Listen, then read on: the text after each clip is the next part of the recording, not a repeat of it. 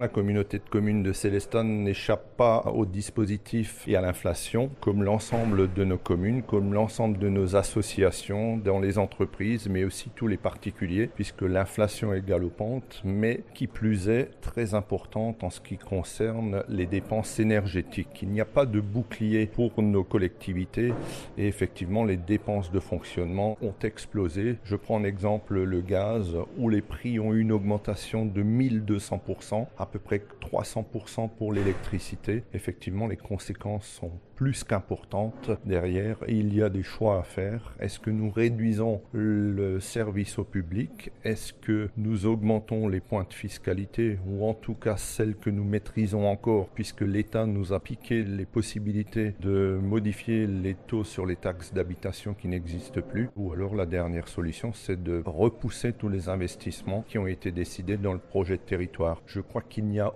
aucune des trois formules qui est la bonne et je pense qu'il faut rester sage et permettre en fait de trouver un mix intelligent entre le report des investissements les plus importants, l'abandon d'une hausse de fiscalité trop importante ou alors une réduction du service à nos usagers. Et je pense que le mix intelligent doit être trouvé. On ne passera sans doute pas par une légère augmentation du taux d'imposition par rapport aux taxes foncières bâties ou non bâties mais à côté de cela, nous avons aussi un budget de rigueur à maîtriser tout particulièrement pour pouvoir faire des économies substantielles. Il n'est jamais facile effectivement de voter, même si ce n'est pas le cas encore aujourd'hui, puisqu'on parle d'un débat d'orientation budgétaire et non pas d'un vote budgétaire, mais il n'est jamais facile de proposer une hausse des taux d'imposition. Ce n'est pas la solution de facilité, c'est une solution courageuse parce que l'ensemble à la fois des entreprises, mais aussi des usagers sont impactés. Mais après, il y a des choix, effectivement, politiques qui doivent être menés. Et je pense que